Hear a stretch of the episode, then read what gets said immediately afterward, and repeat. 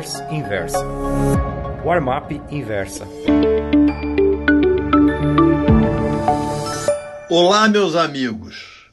O título da crônica da Warma Pro de hoje é Lá se vai o suporte dos 100 mil. Ontem, a Bolsa de São Paulo rompeu, por alguns instantes, o suporte psicológico dos 100 mil e, embora tenha fechado acima dele, sofreu uma forte queda de 2,94%. Isso porque Nova York foi palco de um mini crash, com o Dow Jones caindo 3,05%, o S&P 500 2,93% e o Nasdaq 3,02%.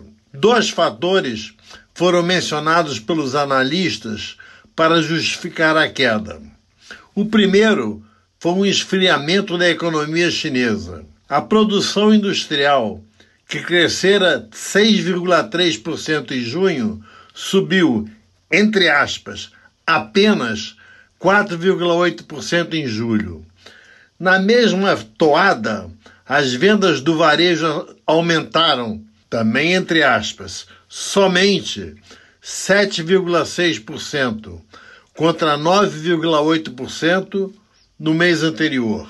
Os relatos econômicos apresentam esses dados da China como se fossem uma recessão. Ninguém conclui o óbvio. Após certo nível de desenvolvimento, é normal que os números se acomodem. Provavelmente, daqui a alguns poucos anos, os chineses crescerão entre 2,5% e 3,5% ao ano, que é um número ótimo, bem acima do aumento populacional, para um país que se pretende rico depois que atinge determinado patamar.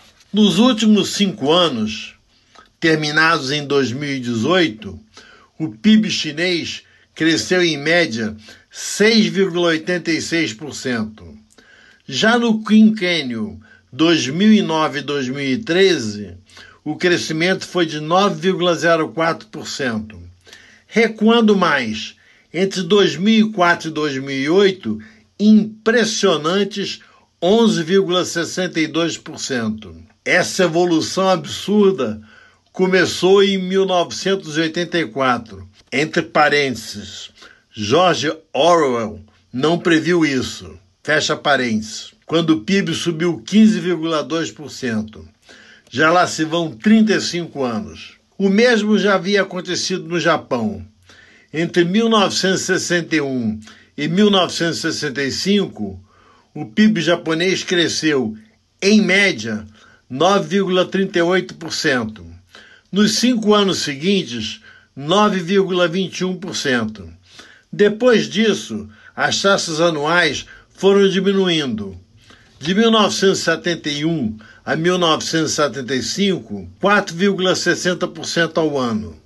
Entre 1976 e 1980, 4,28% ao ano. Agora, o governo faz o possível e o impossível em termos de política monetária. E por política monetária, eu me refiro às taxas de juros negativas e mantém volumosos gastos públicos para manter o país crescendo 2,5%.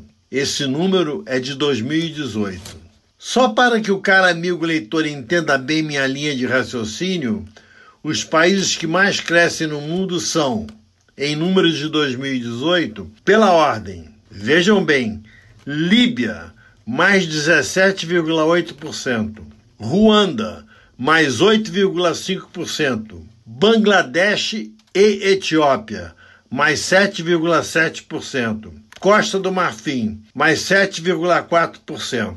Pudera, eles estão saindo do zero, da miséria absoluta e de guerras civis. As outras razões pelas quais as bolsas americanas levaram o tombaço de ontem foram, primeiro, a ameaça cada vez mais de recessão nos Estados Unidos, perceptível pelo rendimento dos treasuries. Os papéis longos estão com rentabilidade inferior à dos curtos. Segundo, possibilidade de que, nas eleições presidenciais de 2020, Donald Trump dê lugar a um democrata de linha socializante. Não há Ibovespa que resista a tanta notícia ruim vinda de fora. Pelo andar da carruagem, o suporte psicológico dos 100 mil pontos no Ibovespa já era. O Brasil está muito longe de ser uma ilha, por mais reformas que o Congresso aprove. Aconselho aqueles que estão interessados em comparações na Bolsa de São Paulo que o façam com a maior calma. Tudo indica que encontrarão preços mais baixos pela frente. Muito obrigado.